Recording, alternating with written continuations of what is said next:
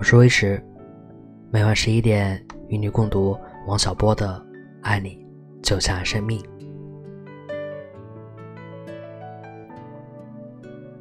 我厌恶模式化的生活。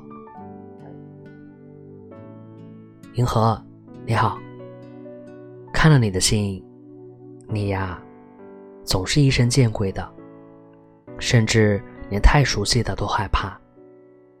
有什么可怕了？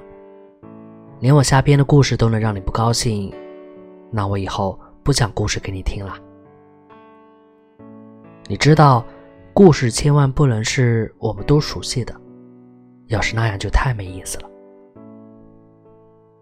后来你的那封信还挺有意思的，不过你的笔拟太让我伤心，什么丧失了名誉的卡捷琳娜呀，马格特呀，你瞧，他们多么狭隘。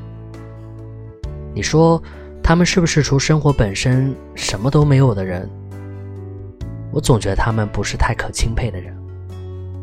当然，我很明白你的意思，你说的很对。我很知道摆在一个女孩子面前的道路忧患重重，我绝不肯因为我的缘故使谁陷入可悲的境地。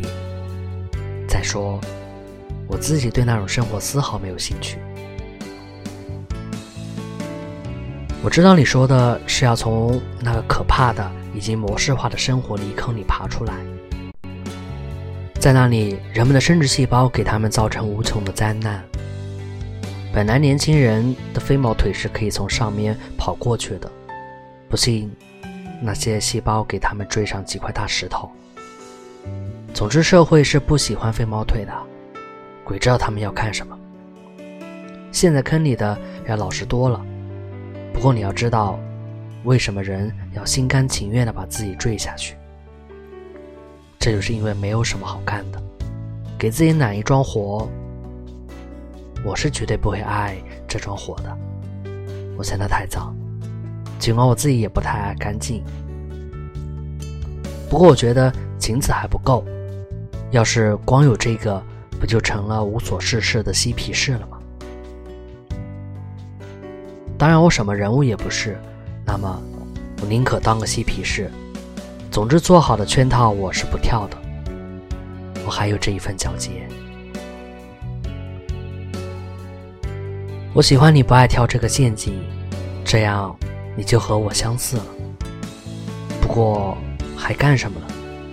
我有点希望你有事业，别当一个飞毛腿。不过你要当一个飞毛腿，我也要当。我有点相信我能追上你，不过这样不如有桩别的事干好。我还见过别的人声称两个人合搞什么事业，结果是搞到一起，劣根性上来，于是滚到一个坑里去了。这是一种灾难，是不是？对了，要说模式化的生活，我可真腻味它。见也见烦了，且不说他的苦处，中国人说苦处也是乐处，这就可以说明有人为什么爱吃臭豆腐。他们都能从臭里体验出香来，这可以说明懒于改造世界的人多么勤于改造自己。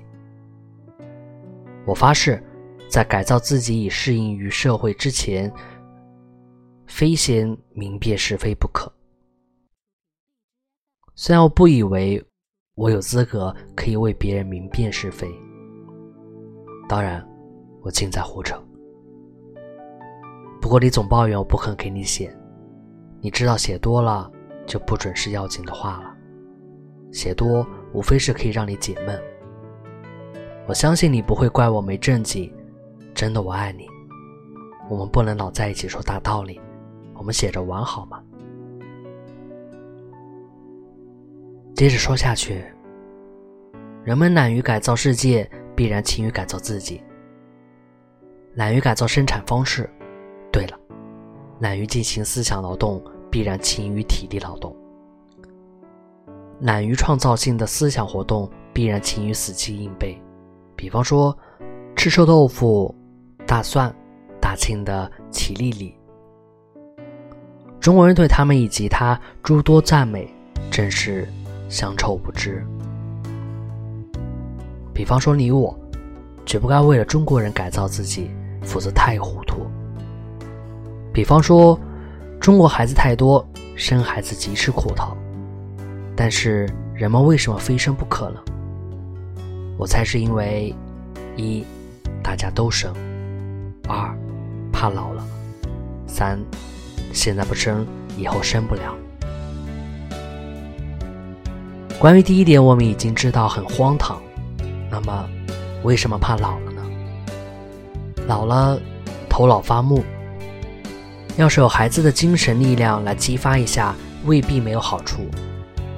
不过，那对孩子有什么好处吗？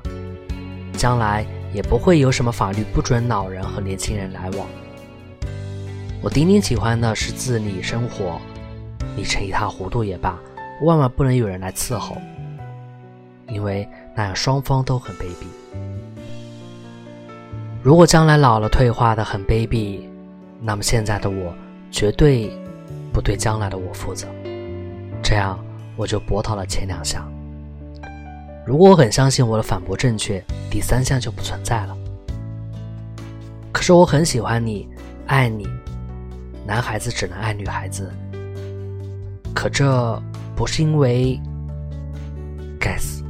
生殖细胞，而是因为它可爱，有很多非爱不可的地方。比方说，你对于我，主要是因为你可爱。我从来没有在任何男人或女人中发现这么可爱的人。那先写到这儿了。